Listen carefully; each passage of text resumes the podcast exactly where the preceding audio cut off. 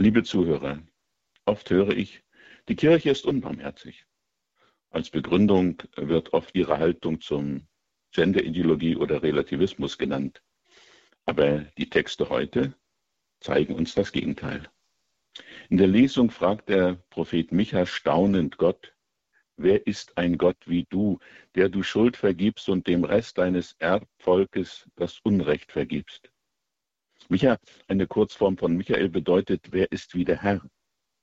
Er hatte als Zeitzeuge der Prophetin Amos Hosea und des ersten Jesaja zur Zeit des Königs Hiskia den bevorstehenden Untergang Jerusalems und die Zerstörung des Tempels angekündigt, wie es Jeremia in 26, 17 bis 19 berichtet.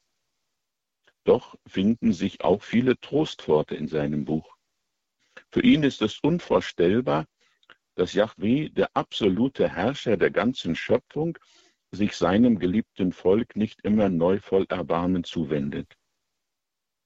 Aber so ist zu fragen, braucht es dafür eine Vorbereitung unsererseits? Ja, wir müssen unser falsches Verhalten einsehen und umkehren. Das zeigt das Gleichnis vom verlorenen Sohn heute. Beschäftigen Sie sich oft mit diesem Gleichnis. Betrachten Sie es, buchstabieren Sie die einzelnen Personen durch, ruminieren, wiederkäuen Sie die Verse, wie es die Wüstenväter taten.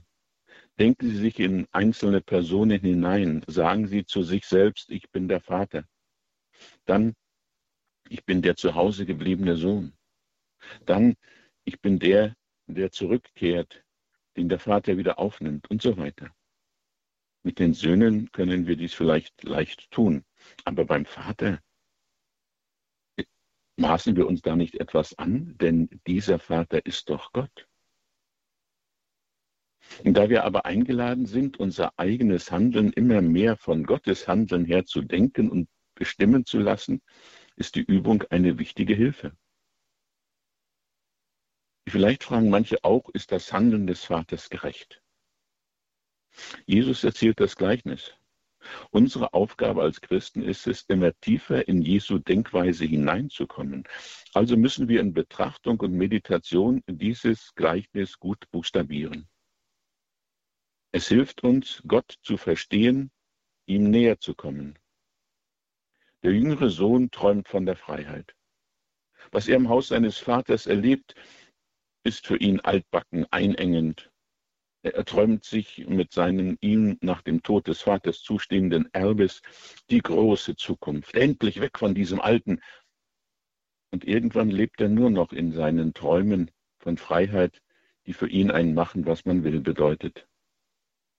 Dass Freiheit auch Verantwortung braucht, kommt ihm nicht in den Sinn.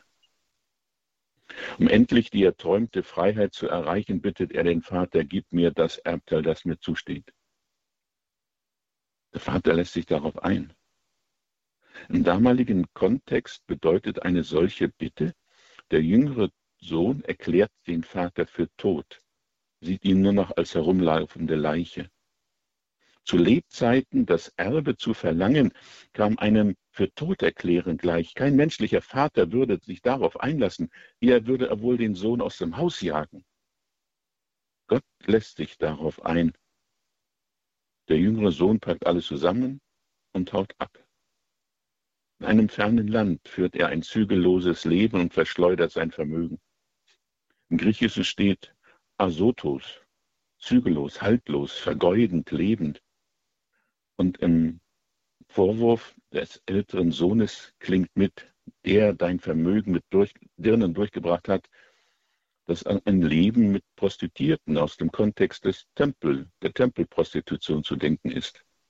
Prostitution war damals an bestimmten den Fruchtbarkeitsgötzen geweihten Tempel üblich. Der junge, so, jüngere Sohn lebt also in einem seinem jüdischen Glauben verleugnenden Lebensstil. Durch den Besuch der Dirnen Tempelprostitution verehrt er diese Götzen. Er ist ein Götzendiener geworden. Er wollte die eigene Freiheit und wurde Sklave der Götzen.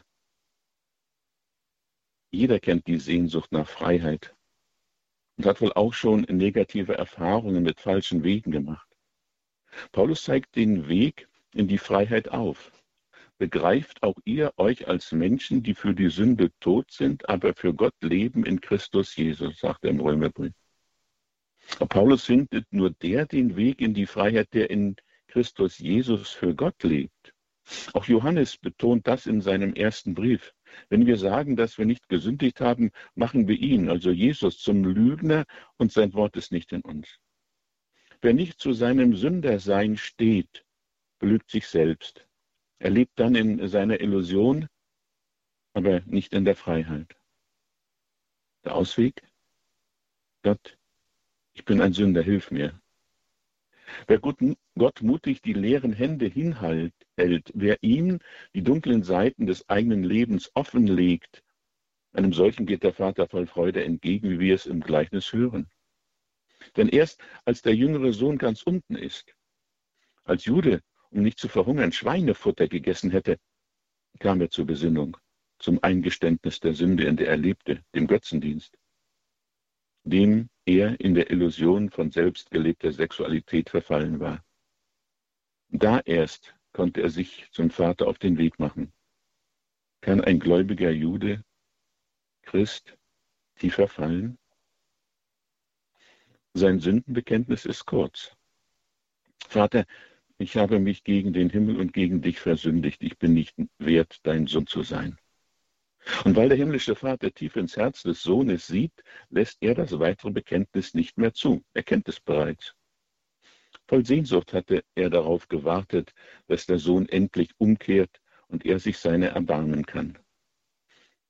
So wartet Gott auch auf uns, auf unser Sündenbekenntnis, damit er sich uns voll Liebe zuwenden kann, uns voll Liebe annehmen kann. Der verlorene Sohn hat sich an den Vater erinnert und ist ihm, zu ihm gelaufen, aus der Not in die Arme des Vaters geflohen. Das konnte er, weil er daran glaubte, dass die Gerechtigkeit des Vaters eine andere ist als die Gerechtigkeit der Menschen. Christus ist nicht gekommen, um die Gerechten zu rufen, die davon überzeugt sind, dass sie keine Umkehr brauchen. Jesus ist gekommen, um denen, die um ihre Schwachheit und ihre Sünde wissen und ihm diese hinhalten, den Weg zum Leben zu zeigen, ihnen zu helfen, diesen Weg ins Leben zu gehen. Und so wünsche ich Ihnen, dass Sie, wie der verlorene Sohn, die besondere Gnade und die erbarmende Liebe Gottes erfahren und leben dürfen. Dazu segne Sie der barmherzige und gütige Gott, der Vater und der Sohn und der Heilige Geist. Amen.